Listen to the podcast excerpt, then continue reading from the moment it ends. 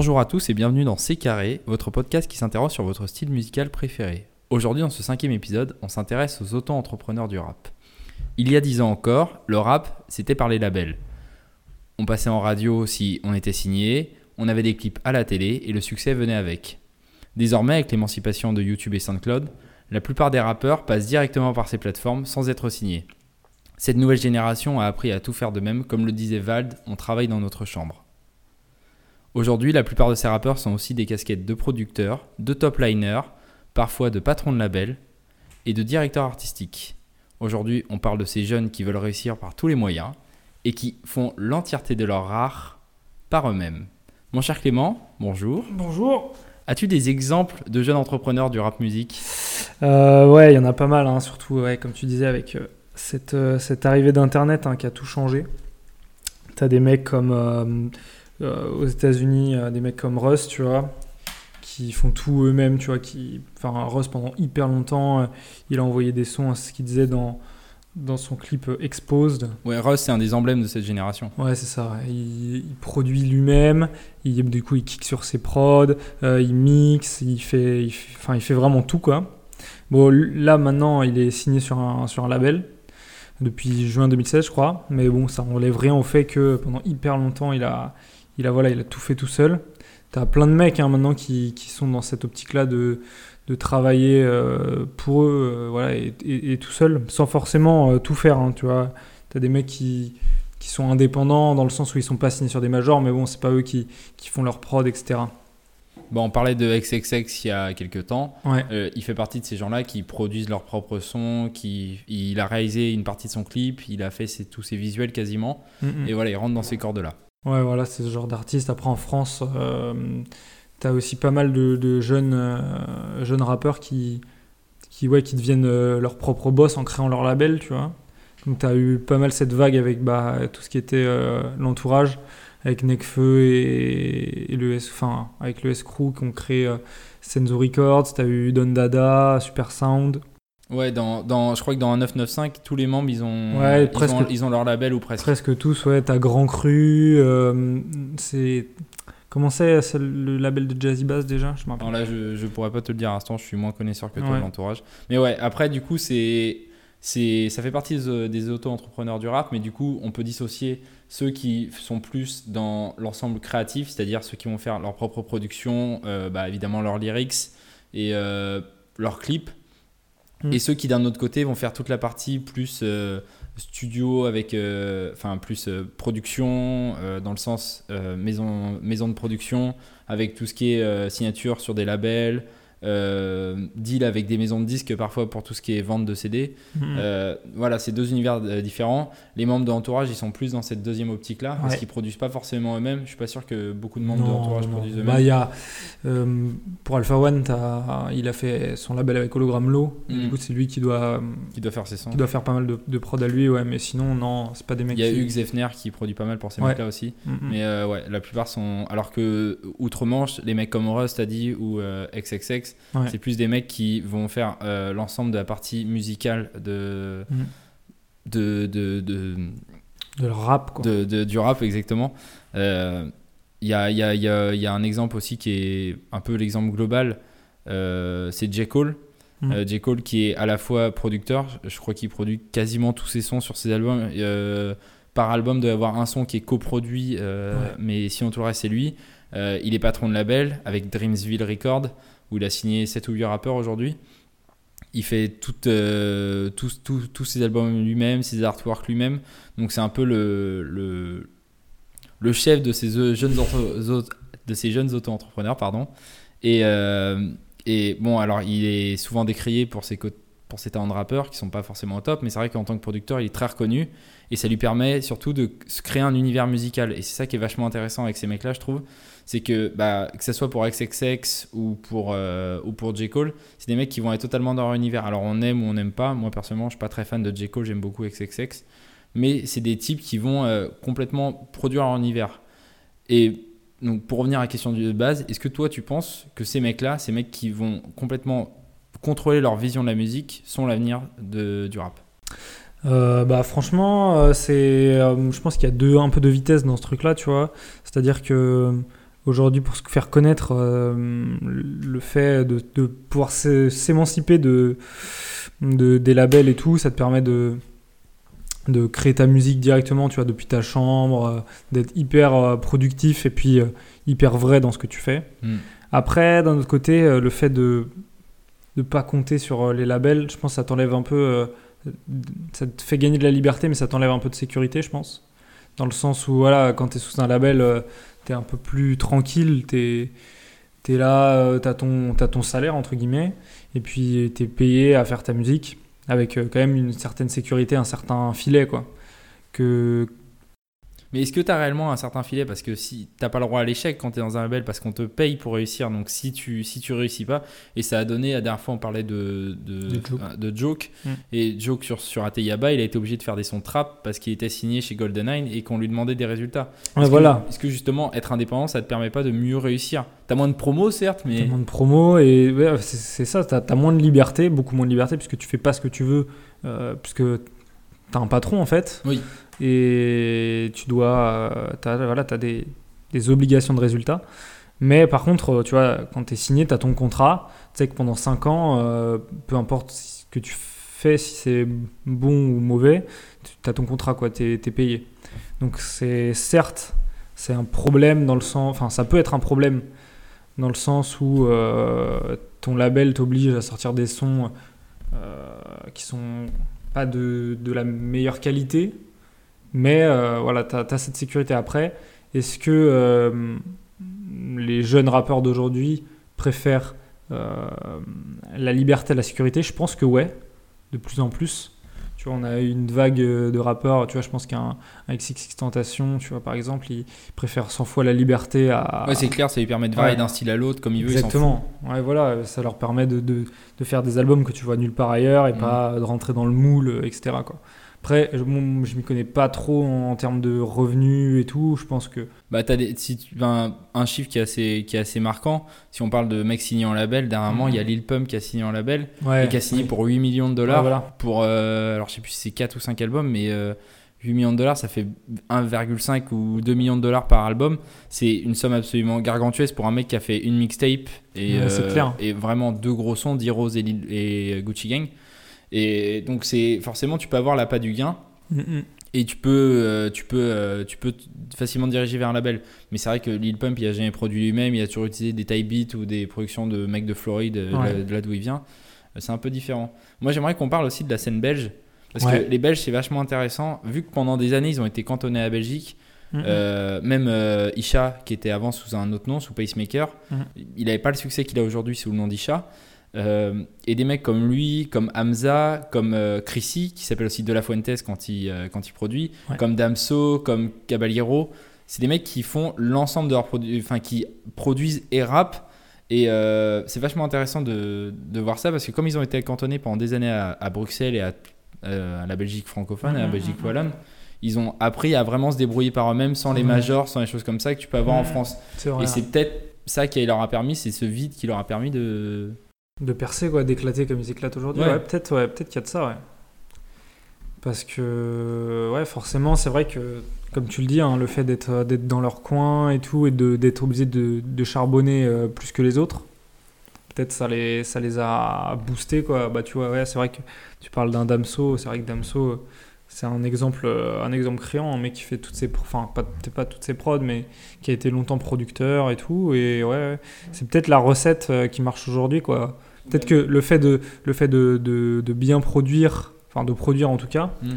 ça te permet de mieux comprendre euh, le taf des producteurs et de mieux, tu vois, de mieux poser sur les prods après, savoir quoi changer. Ouais, tout à fait. C'est Hamza qui disait quand, quand Ponko ou euh, Freaky, qui sont les, bon, les mecs qui font le plus de prod, euh, font un son pour lui, généralement, il revient après, il retouche des, des bouts de morceaux, il va. Parce qu'il sait bidouiller en fait par Ouais. ces choses-là. Et c'est vachement un, un- c'est un avantage sur des types qui vont juste arriver en studio, poser un couplet, poser un refrain et puis terminer basta. Ouais. et qui vont pas forcément chercher à comprendre et qui vont peut-être moins accompagner le morceau et c'est ce, qui, ce qui permet chez un, Dam, chez un Damso ou un Hamza d'avoir des morceaux qui sont. Euh, S'il y a une certaine harmonie entre le, la, la façon de, de chanter, le texte, la façon de produire, la production, c'est Ouais. un ensemble. Ouais, tout est raccord et tout. Il y, a, il y a vraiment une profondeur que tu retrouves pas vraiment dans, dans des sons un peu plus bruts, quoi. Ouais, voilà, chez des Mhm. mecs qui vont être là qu'en tant que rappeur et des choses Ouais. comme ça. Qui arrivent, qui kick, qui s'en vont. euh, En 20 minutes, c'est- c'est plié, quoi. Ouais, voilà. Et euh, parmi cette nouvelle génération aussi, donc tu as évoqué tous les mecs qui sont euh, patrons de label. Donc la plupart à la base c'était pour se signer eux-mêmes, signer 2-3 potes. Ouais. Et on voit aujourd'hui des types, donc on a parlé de J. Cole qui a signé 7 ou 8 gars, euh, d'autres qui commencent à signer en indépendant un vrai pool de rappeurs sous, sous- sous leurs ailes. Euh, Est-ce que tu penses que ces mecs-là, alors c'est vachement exagéré ce que je veux dire, mais ça peut être un peu la- les Jay-Z 2.0, c'est-à-dire des mecs qui vont être des- les vrais entrepreneurs du rap, comme on a eu Jay-Z ou Dr. Dre ou Puff Daddy dans les années 90-2000, qui, étaient, euh, qui sont maintenant à des, à des niveaux de, de, de- Mhm. des niveaux financiers records Ouais. et, et qui ont un pool de rappeurs et de producteurs autour d'eux assez incroyable. Est-ce que tu penses que ces jeunes qui ont démarré de rien et qui vont d'abord chercher leur entourage et chercher des, des, des gens compétents parmi les gens qui connaissent, qui veulent travailler en indé, peuvent justement atteindre ces, niveaux-là Bah ouais, franchement, c'est possible parce que quand tu écoutes un peu les, sons de cloche, ce que disent les, rappeurs et tout, euh, ce que tu entends de plus en plus, c'est on n'a plus besoin des labels, on n'a plus, besoin des majors, tu vois. Et, en fait, euh, je pense que c'est- surtout cette euh, déconnexion entre la musique et les labels, tu vois, où on transforme tout l'artistique en rendement, en chiffres bruts, tu vois.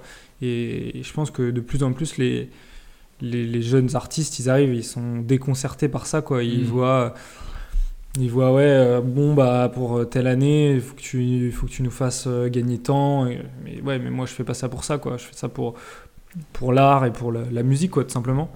Et je pense que ces jeunes, euh, jeunes entrepreneurs hein, qui, qui créent leur label, ils, ils sont plus proches de ça, ils comprennent mieux, tu vois. Et ils sont plus à même, euh, tu vois, de, de laisser sortir un son un peu spé, mais, tu vois, artistique. Ouais, ils ont une vision qui Ouais. est plus proche de, de, de leurs contemporains. Ouais, voilà, c'est ça, carrément. ouais, Ils passent au-delà des, des considérations financières, même si les considérations financières, il, voilà, il faut les garder, tout le monde doit gagner son argent et tout. Bien sûr. Mais voilà, il y a peut-être ce côté un peu plus. euh, il y a plus de proximité entre ces gens-là et les artistes d'aujourd'hui qu'entre euh, les majors, où, où c'est souvent des, des, des mecs de 40, 50 ans euh, qui sont peut-être un peu dépassés, sans faire d'offense à, à tous nos quarantenaires hein, qui nous écoutent. Mais voilà, peut-être qu'il y, a- peut-être qu'il y a ça, et c'est peut-être ça qui fait la force de, de ces jeunes labels aujourd'hui. Hmm. Et puis tu as, des t'as des cas aussi euh, qui sont un peu plus particuliers. Mm, mm. Euh, je pense à Young Thug qui est signé chez 300 aux États-Unis, mais qui fait tout quasiment lui-même, ou alors avec, je crois que c'est son meilleur ami qui s'appelle BLB, et qui fait ses. qui- euh, ils achètent des taille beats sur internet, et en fait ils les retouchent intégralement à deux. Euh, BLB fait euh, l'ensemble des clips avec un caméscope qui doit être une qualité horrible parce que tu regardes les clips de Young Thug, c'est à chier à chaque fois. Et en fait, Mm. malgré le fait qu'il soit signé, bah, il y a jamais, euh, t'entends, jamais beaucoup de sons de Metro Boomin qui vient, qui, vi- qui vient, qui vient produire pour lui. Ouais. Les mixtapes ou les albums, même si on n'a pas eu beaucoup en fait d'albums, je crois qu'il y en a eu un qui est semi-album, euh, Beautiful Tiger Girl, mais en fait c'est une mixtape. Ils sont Mhm. jamais poussés en promo, il y a jamais rien en fait, Ouais. parce que c'est lui qui, qui garde toute la gouverne et en fait le label est juste là pour lui permettre d'avoir des contacts.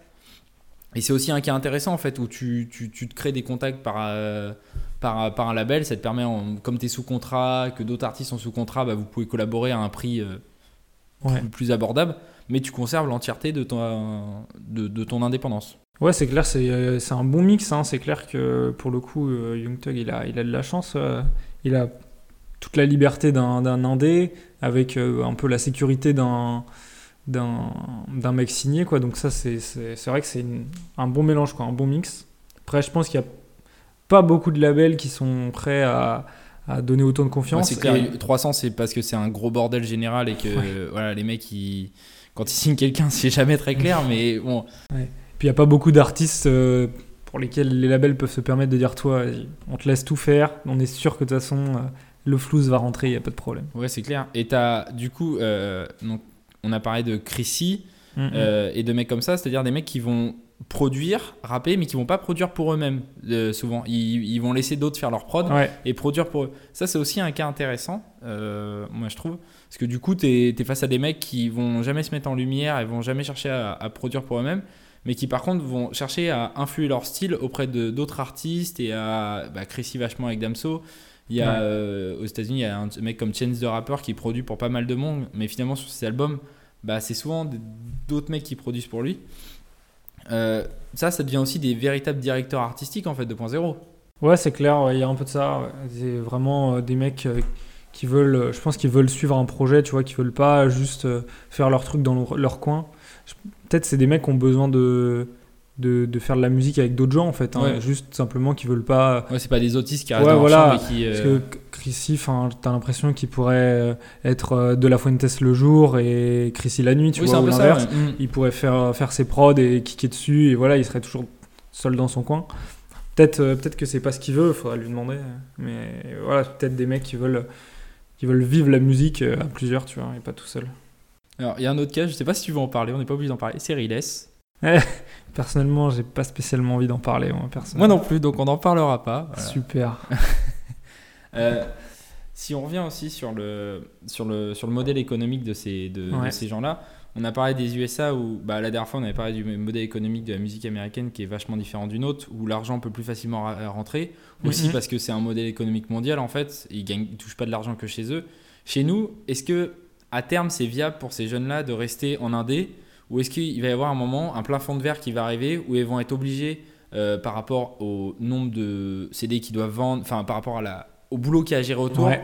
est-ce qu'il est-ce qu'il y a un pas un moment où ils vont être obligés de toute façon de signer un deal avec une major? Est-ce que tu penses qu'un mec comme euh, euh, qui c'est qui atteint des gros sommets aujourd'hui? Un maître Gims par exemple, qui est vraiment genre, euh, je sais pas, Mhm. la, le pop, la pop et le rap français, genre absolument au top. Est-ce que lui peut se permettre de rester en indé Il y a eu le cas de PNL qui est resté en indé, mais est-ce que c'est possible aujourd'hui pour un- quelqu'un de très très haut de rester comme ça? Maître Gims, il est en, il est en indé? ben non, Maître Gims justement, Non, il il, est en il est indé, ouais, voilà, je ouais, te dire, je te dis, un, un mec qui au niveau de Maître Gims. Un mec qui monte au niveau de Maître Gims, ça. de tout gérer lui-même, la prod, la, la, la production. Enfin, quand on dit le côté entrepreneur, c'est vraiment le côté. J. Cole, c'est-à-dire faire tout, tout le côté maison de disque et euh, production. Bah, euh, en fait, euh, ça va hum, être limité par euh, la popularité du rap, je pense, d'un côté, tu vois. C'est-à-dire que tant que le rap monte, euh, ça peut monter aussi. Oui, tout à fait, il y a plus Mais- mais d'auto-entrepreneurs dans le rap ouais. que dans d'autres. Après, c'est vrai que l'argent, euh, c'est de plus en plus compliqué, tu vois. Tu sais bien qu'il y a de moins en moins de ventes physiques, c'est de plus en plus du stream. Et le stream, ça rapporte pas autant que le physique. Bah, c'est un monde bizarre le stream, on sait pas trop. Ouais, c'est des bails un peu sombres. un peu, tu vois, sous-marin, tout ça. Mais bon, bref. C'est vrai que c'est- dur de, de vendre des disques aujourd'hui. Il y a peu de mecs qui peuvent se permettre. Euh, bah, comme tu as dit, Maître Gims. Maître Gims, c'est un des mecs qui vend le, le plus de CD euh, dans le rap, je pense. Enfin, voilà, c'est les Fnac n'attendent que lui. Et, mais ouais, peut-être qu'il y a un moment où on, arrivera dans une telle, euh, telle, comment dire, telle mesure, tu vois, et que ça, ça va être compliqué à gérer. Peut-être aussi, plus tu as d'artistes à gérer aussi, quand tu commences à avoir plusieurs artistes euh, sur plusieurs, euh, peut-être plusieurs scènes différentes, avec Mm. euh, bah, du coup des contacts Ouais, que tu différents. commences à et- développer comme un vrai ouais, label. Quoi. Comme un vrai label.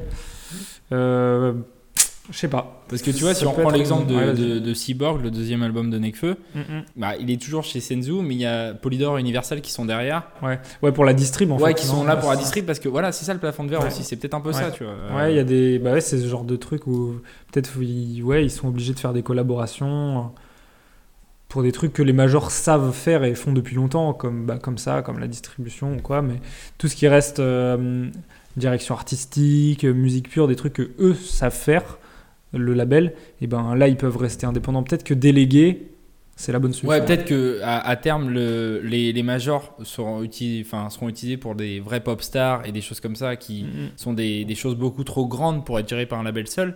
Euh, même Drake qui est chez OVO, il est toujours géré derrière par, euh, je sais plus si c'est Sony BMG ou Warner. Ouais. Mais euh, alors que donner les 100 quarts. voilà, qui, qui viennent, qui, qui viennent, euh, qui, qui viennent aider.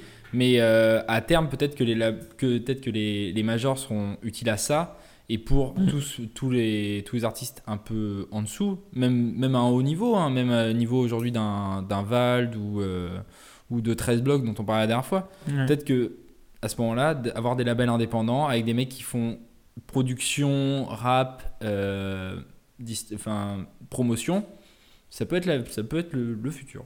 Ouais, Moi, je pense. ouais c'est peut-être le mix qui va, qui va gouverner le Ouais, rap voilà. français dans quelques années, ouais, c'est clair. Exactement.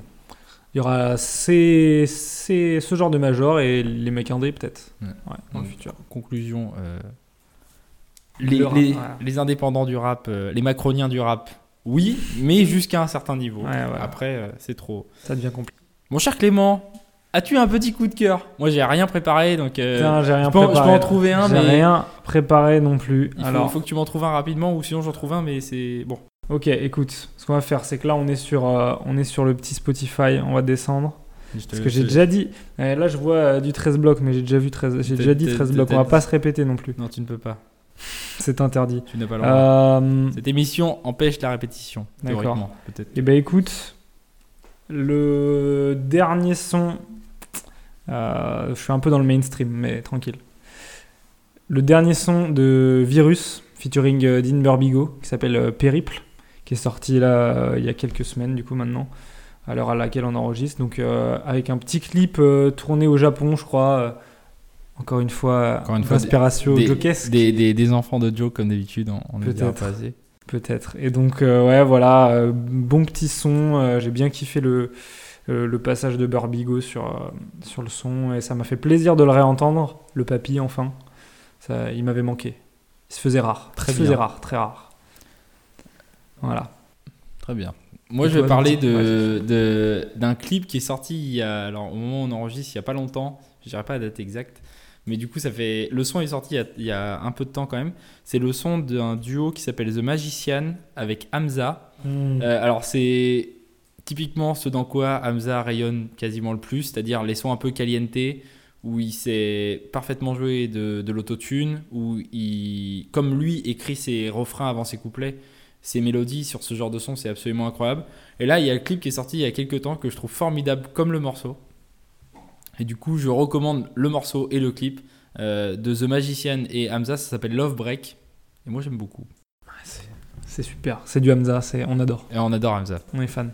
Parfait pour l'été. Parfait pour l'été, parfait pour l'hiver, parfait pour tout le temps. Euh, mucho, mucho love sur tout le monde. Euh, bah, mon cher Clément, euh, merci beaucoup. Bah, merci à toi. Et puis à la semaine prochaine. À la semaine prochaine.